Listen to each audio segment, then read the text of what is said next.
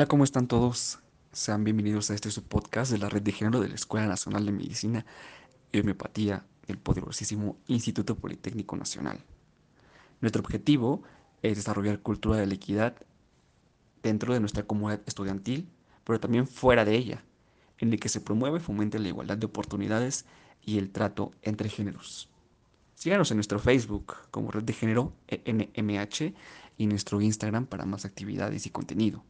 Estamos como UPPGE NMH. Mi nombre es Raúl García Arana, mejor conocido como El Matías. Y pueden seguirme en Instagram como Matías-Arana. Sin más preámbulo, iniciamos.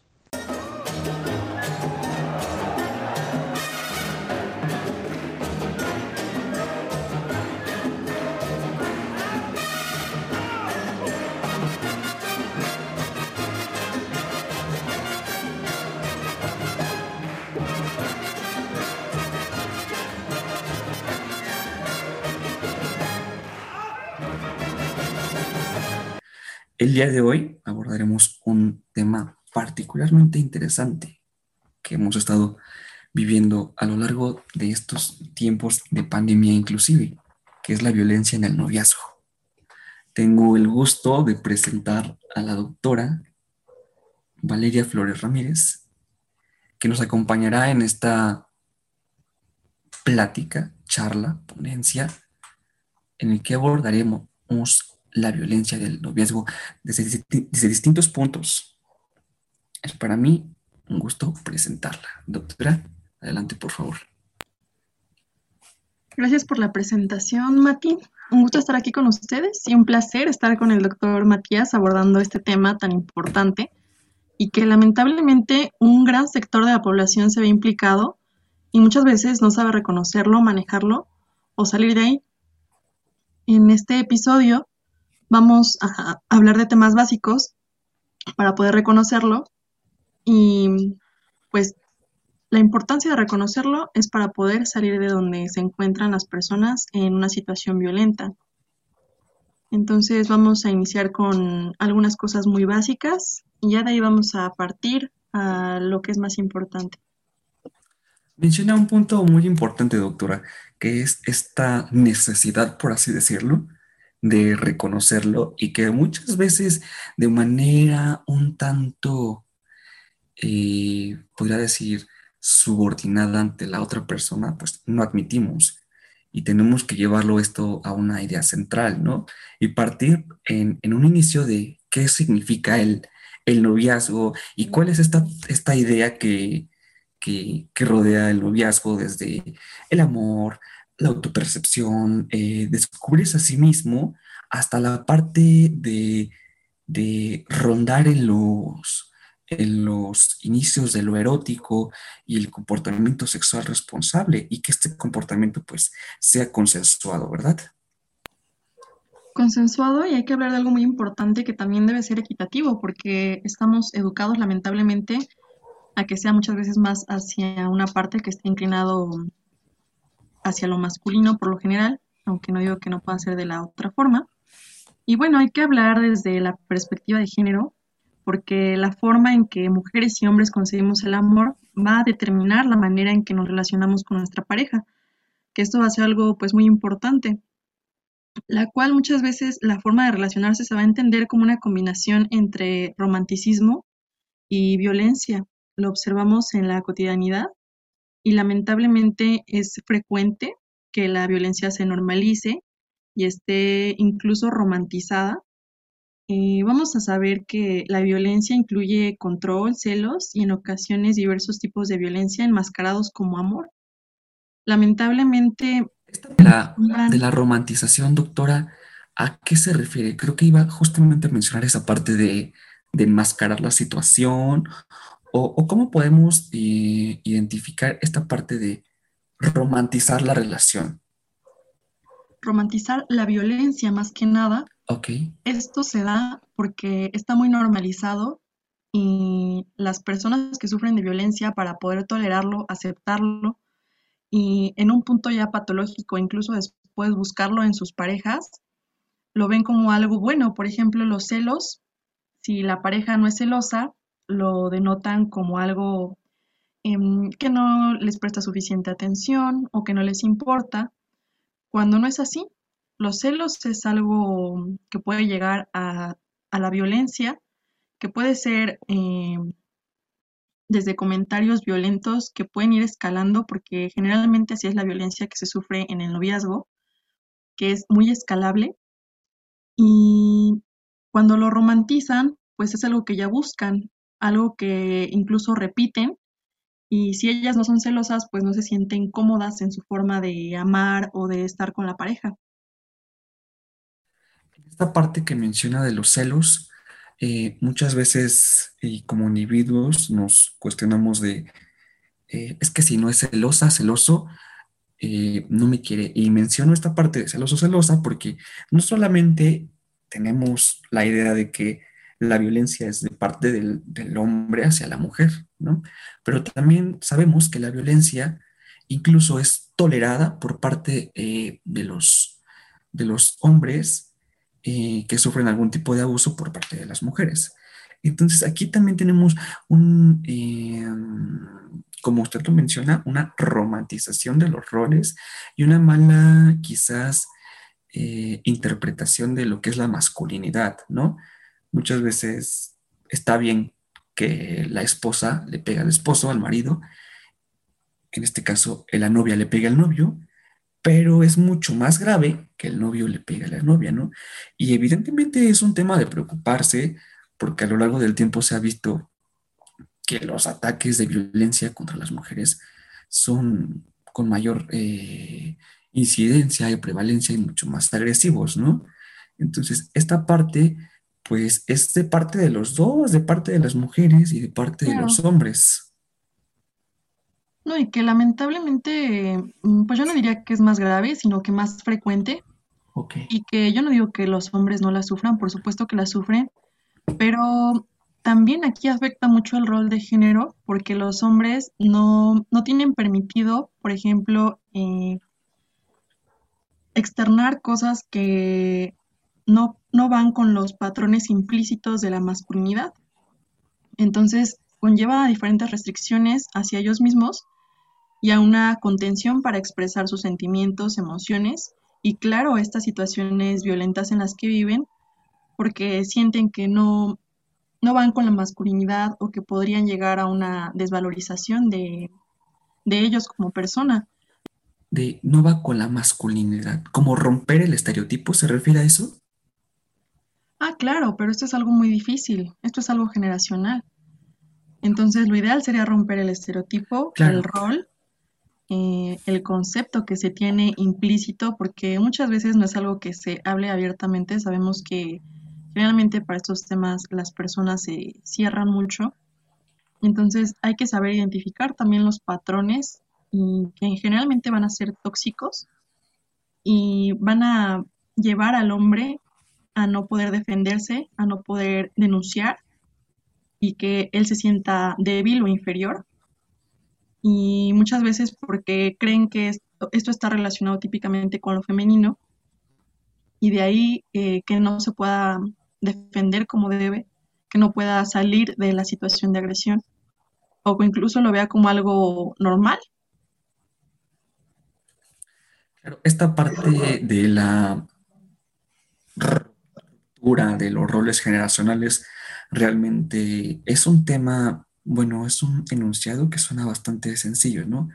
Simplemente dejar de seguir el patrón familiar, pero tenemos una historia generacional en la que se podría decir, me atrevería, en la que la sociedad obliga a actuar al hombre de, de cierta manera o cumplir con esos estereotipos de lo que corresponde ser el hombre el, en la relación, el que manda, el que domina, y también a, la mujer, ¿no? Como esta parte de, de sumisión. Lo importante de esto es pues romper esa repetición de historia familiar, de abuso, de humillación, de maltrato, eh, como tal también de control, y que a su vez va a producir no solamente eh, un abuso psicológico, sino también produce un abuso físico, daño físico, y pues esto lleva a ser una situación bastante grave incluso lamentable, ¿no? Y, y es muy importante hablar del tema porque nosotros, bueno, el audio, esperemos que toda la juventud lo esté escuchando, pero también personas adultas que estén viviendo quizás en, en un noviazgo. El noviazgo no solamente es de la juventud, puede ser cualquiera que esté viviendo el noviazgo, ¿no? Cualquier Incluso el matrimonio, para que se den cuenta de todas esas ideas esos patrones que están siguiendo desde sus padres y que los han hecho normales a, largo, a lo largo de todos estos años.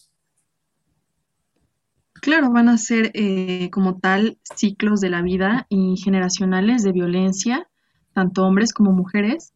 Y todo esto que mencionas, evidentemente va a variar según el entorno familiar, pero también social.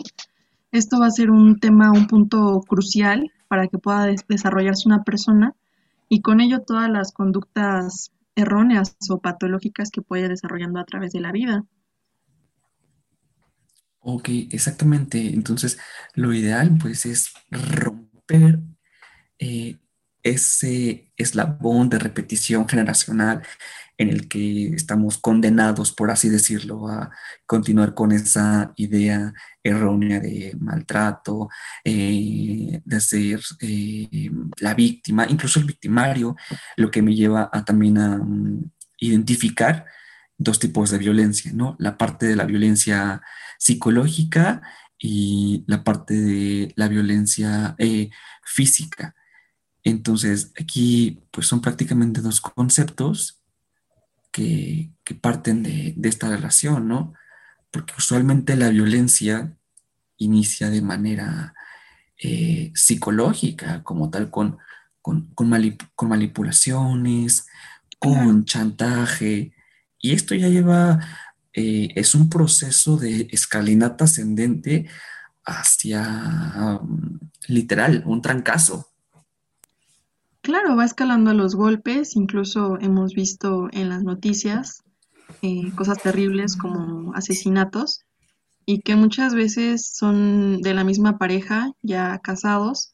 Se ha visto que toda esta violencia empieza desde el noviazgo con conductas generalmente sutiles, aunque no siempre, porque a veces aunque ya desde que son novios las golpean, pues no saben cómo salir de ese círculo, que tampoco se trata de revictimizar, sino de hacer conciencia para que estas personas puedan salir de, del círculo en el que están envueltas mm, por todo el contexto que se ha generado. Y ahora que mencionas de las juventudes, en especial debemos poner atención en hombres y mujeres de entre 15 y 24 años, porque son los que están más susceptibles y en los que se ha visto que se experimenta generalmente la violencia en pareja. Hablando exclusivamente de violencia en el noviazgo, que las otras edades, pues ya como lo mencionaste, no están exentos, que puede ser a cualquier edad y no importa, no importa si son novios o pareja, pues esto se va a repetir, se va a seguir dando. Y lo importante de esto es que se generen noviazgos libres de violencia, que sean sanos. Esto con la conciencia de la realidad de la propia historia. Y cuando se conoce la historia, pues podemos cambiarla y evitar repetirla. Muy bien, eh, pues quien eh, esa, esa, manera mm, de saber los antecedentes, pues es clara para, para repetir el patrón, ¿no? Entonces, pues el punto clave sería la, detección. Evidentemente, no sé, por ejemplo, eh, hay casos en los que el chavito, la chavita, no, ya reporta que pues sus papás efectivamente había violencia dentro del seno familiar y que está repitiendo el patrón. Ahora ya lo detectó, ahora, ¿qué es lo necesario para poder eh, enfrentarlo y por así decirlo salir de la, realidad? la relación tóxica, ¿no? Porque en nuestro contexto, ya la juventud menciona la chaviza, la relación tóxica, ¿no? Eh, mi novio tóxico, mi novia tóxica. Y creo que esa parte. parece gracioso. Exactamente, ¿no? De la parte de la romantización, de que esto es como un juego, o que, ay, es que eh, me pide, por ejemplo, la ubicación de dónde estoy porque está preocupado por mí. está disfrazando una situación como tal de Una manipulación. agresiva. Exactamente. Y, y como usted lo menciona, es una eh, naturalización propia de, de los jóvenes dentro de la población. Estamos nosotros, no crean que somos, somos viejos. Entonces, esta parte de mm, cuál es la idea central del noviazgo. Amar, amar y sufrir es la, la idea. El, es cierto que el dolor es amor. ¿Y qué tan complicado es darse cuenta en el noviazgo que estoy en una relación tóxica? Eh, el término de relación tóxica, ahorita no quiero tocarlo, porque pues como tal eh, el término que vamos a abordar es violencia en el noviazgo, que, que es meramente lo mismo y que podemos llegar al mismo punto de partida, ¿no? Que es como realmente deberíamos llamarlo, porque ahora que hacen toda esta mofa de quiero un novio tóxico, una relación tóxica, creo que realmente muchas veces no saben a lo que se estarían enfrentando, a estar todo el tiempo sumisas, a que pudieran golpearlas, a que las estén manipulando, que ya no puedan salir con sus amigos, que tengan restricciones. Y todo esto evidentemente impacta en un montón de cosas, desde el autoestima, la salud. Entonces, no es un tema de risa ni para tomarse la ligera, y mucho menos de andar pidiendo una pareja tóxica como si fuera lo mejor que les puede pasar. realmente estás pidiendo una pareja que te violente, ¿no? O tú Claro, violentar. Y eso es lo que pretendemos romper, el ideal de darse cuenta de la gravedad del asunto y de que la violencia psicológica usualmente, fíjense, empieza sutil y esto va creciendo hasta el punto de la prohibición. Y la prohibición está fundamentada en una idea del miedo. O sea, ya no lo voy a hacer porque tengo miedo a que reaccione de manera violenta. Entonces, ¿qué pasa en este momento? Pues dejamos de ser nosotros mismos, dependemos totalmente de cómo nos percibe eh, nuestra pareja. Entonces estamos en una burbuja del mm, enamoramiento, ¿no es así? claro. Y esto que mencionas es muy importante, o sea, no solo la persona eh, busca a alguien tóxi- tóxico, sino también a veces busca hacerlo. Y eso es lo peor, ¿no? Andar buscando ser victimario. Y el victimario, pues hay que saber que es generalmente en quien recae pues toda la responsabilidad de las acciones. Esto pues por la repetición de, de todos los patrones y también la transmisión de todos los modelos sistemáticos que se van dando. Digamos que va a ser como un esquema fantasma y esto va a corresponder a una satisfacción pulsional agresiva a base de manifestaciones violentas que pueden llegar bastante lejos, lamentablemente. Así es. Eh, esta parte de que desafortunadamente llegan bastante lejos nos lleva igual a partir eh, de la idea de hablar en el momento, ¿no? De, oye, ¿por qué estás teniendo ciertos comportamientos que nosotros de manera mm, quizás eh, puede ser intrínseca, sabemos que no están bien, porque lo sabemos. No se engañen, hagan una introspección y digan, no, pues es que no está bien su nivel de celos, ¿no? Entonces, pues en el momento se plantea la situación, se habla y, y como tal se afronta, ¿no? De, oye, ¿sabes qué? No me gusta este comportamiento tuyo. Es que muchas veces esto que mencionabas de la burbuja del enamoramiento no permite a las personas ser objetivas, porque a lo mejor un comportamiento que para nosotros que estamos fuera de esa relación es evidentemente dañino, patológico, violento y que debe de detenerse y la persona debe salir de ahí, pues si está enamorada no va a ser objetiva con, con lo que le está sucediendo en ese momento, lamentablemente. O sea, no es algo que se dice fácil, pero yo creo que sí es complicado darse cuenta cuando se está dentro de, cuando se es la víctima. Sí, exactamente. Creo que lo más difícil es ubicarse en, ese escenario y, y que realmente enmascaramos, ¿no? Todo y le ponemos la frase que es en nombre del amor, ¿no? Como la novela. y hacemos estas acciones realmente naturales y propias de la relación. Y, o sea, no, esto, esto no está bien. Necesitas salir de tu burbuja, necesitas darte cuenta de a dónde vas a llegar, ¿no? Porque idealmente el noviazgo te prepara para la, la situación del matrimonio. Y se tiene la idea de, es que cuando nos casemos va a cambiar todo esto, va a cambiar el trato. O sea, idea errónea, otra idea errónea. Jamás, jamás, ojo, alerta ahí, no va a cambiar. Una relación que es violenta en el noviazgo, esto por su bien, salgan de ahí, por favor. Y existen muchos tipos de violencia. Ya saben que el hecho de eh, los celos en un nivel atmosférico súper eh, que te dicen, empiezan con, por ejemplo, eh, mm, te arreglaste demasiado. Esa falda no me gusta, esa falda no, no está muy corta, hasta el punto de la prohibición total no sales así. ¿Y qué se hace? Ah, pues hago lo que mi novio me diga. O no vas con los amigos por esto, por esto, por esto, hago lo que mi novia me diga.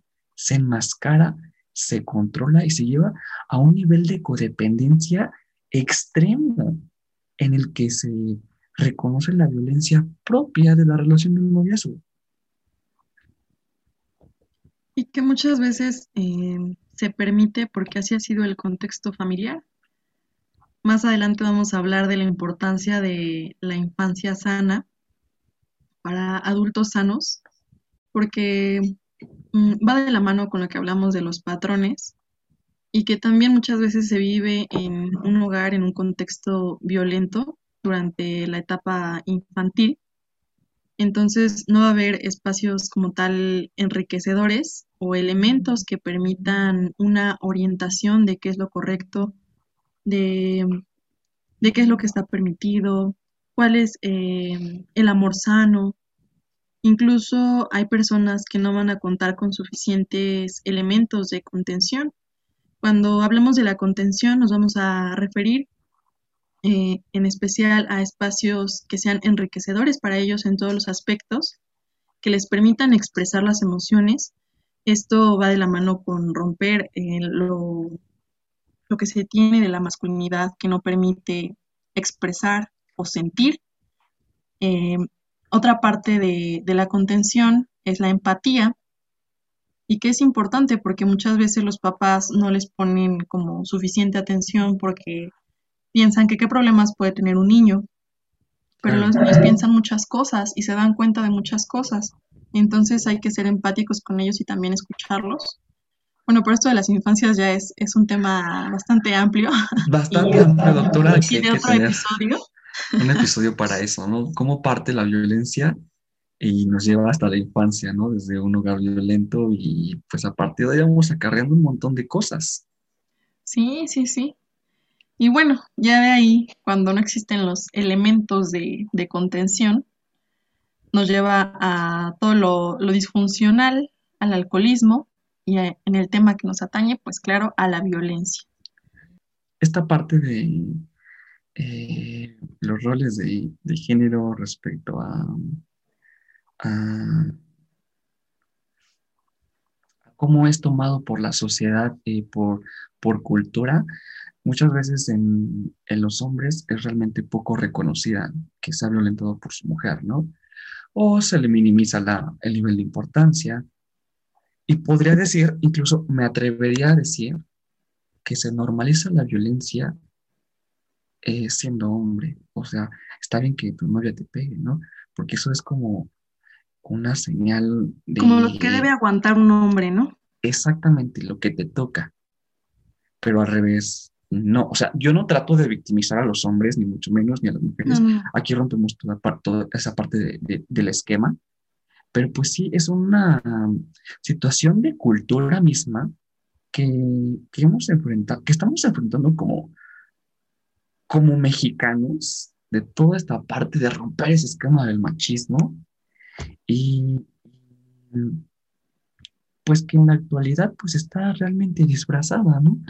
O se oculta, o a quien se cuenta la violencia, o sea, eh, la violencia la cuentas a quien mayor confianza le tengas, no vas por la vida y, ay amiga, es que mi novio me pegó, o en mi grupo de WhatsApp, pues no, esto se lo dices a la persona que tiene tu íntima confianza y a partir de aquí, pues es cuando se da esa, eh, es como el primer encuentro, ¿no? Con, oh, es que realmente estoy sufriendo violencia, pero no me atrevo a decirlo o no me atrevo a terminar esa relación. Y, o sea, también identificar en cómo, cómo va iniciando la violencia. Eh, les, les, tengo un ejemplo, ¿no? Por ejemplo, estamos platicando, están platicando los novios y de repente el primer indicio o el contacto que tienen con la violencia empieza como, como jugueteos pequeñitos, ¿no? Empujones, eh, no sé, un pellizco y esto va subiendo de tono o en una conversación, no sé, una idea, ¿por qué le hablaste a ese, a ese, a ese tipo? Eh, ¿Por qué viste a aquella fulanita? Esto va subiendo de tono y realmente se pierde la parte racional cuando estamos furiosos y nuestra manera de reaccionar suele ser apresurada, acalorada. ¿Qué hacemos? Pues es una reacción de golpe, ¿no? O sea, si no puedes controlar esa parte de ti en ese momento y fue un golpe, dudo en el futuro esto pueda eh, quizás disminuir en, el nivel de violencia, al contrario, va, va a ser en, aumento. Otra parte de, que mencionaba de la familia y que después hablaremos de ello, es que hay detrás de una persona violenta, ¿no? Y, y cómo es la enseñanza o cómo fue la enseñanza de, de una persona violenta. Y usualmente estas personas eh, violentas tienen lo que se denomina un ego alienado. Y bueno, van a decir, ¿qué es eso, no? Entonces, un ego alienado eh, es todo lo contrario a un ego inflado. Es un ego chiquitito, es una necesidad de decir, sabes que aquí estoy y por eso soy violento. Entonces, los niños que se desarrollen en un ambiente familiar violento, obviamente van a ser violentos. Eh, es realmente una enseñanza familiar. Si se le enseña con amor, si se le enseña con empatía, con responsabilidad, incluso afectiva, que también es otro tema que debemos de hablar después, pues realmente va a cambiar el rol total de, de, la relación y de la persona que se busca, ¿no? Porque se busca lo que se es. Y usualmente eh, siguiendo un patrón de mujer, que en un lugar, obvio, violencia de parte de los, del padre hacia la madre, pues va a buscar lo mismo, ¿no? No directamente, o sea, no ver por la vida, ¿saben qué? Busco a alguien que me pegue. O sea, va a ir buscando eh, ideales más o menos eh, similares a los que vivió. Em, bueno, podría, eh, ¿qué elementos son necesarios? O mm, podrían pensar en, no necesarios, sino qué situaciones podrían desencadenar eh, una relación de violencia o cómo, bueno, más bien, ¿cómo podríamos justificar o cómo se justifica la juventud en una relación de violencia? Creo que muchas veces eh, porque se necesita compañía, porque se necesita compañía o también a veces falta amor propio, no hay autoconocimiento y los enredan en este tema eh, de que nadie más los puede querer, de que no tienen nada que ofrecer o de que nadie más los va a querer como ellos los quieren. Entonces es muy difícil quitar ese apego Parte de una idea de apego exactamente, ¿no? Porque es totalmente esa dependencia de reconocer, eh, reconocerse por otra persona o ser visto ante los ojos de otra persona, que pues que ahí estás, ¿no? Que es importante de algún modo porque, no sé, porque te cela, porque te pide la educación, porque mm, no te deja salir prácticamente. Entonces, lo importante de aquí, pues, es darnos cuenta de que bien podemos estar en una relación eh, sana, pero también no es necesario perder nuestra soltería, por así decirlo, para estar en una relación totalmente dependiente. Y yo siento que esto se da mucho ahorita en el que ni siquiera se tiene una buena autoestima por parte de, em, de ambos, yo creo, porque una relación es de los dos, no de tres, no estamos para hablar de relaciones abiertas en este bloque. Y si a ustedes les gustan las relaciones abiertas, podremos hablar de ello después, pero aquí no, nada más hablamos de los dos pues no es sano y nos limita la autoestima evidentemente en los dos, aunque uno se parezca mm, más como a un ego superinflado y a controlador, realmente no, o sea, ni siquiera te valoras a ti mismo, ni siquiera eh, tienes respeto por ti. Y esta es una parte central, ¿no? De cuánto me quiero, cuánto me quiero para estar contigo, o cuánto valgo por, por estar contigo, ¿no? Claro, o sea, lo ideal es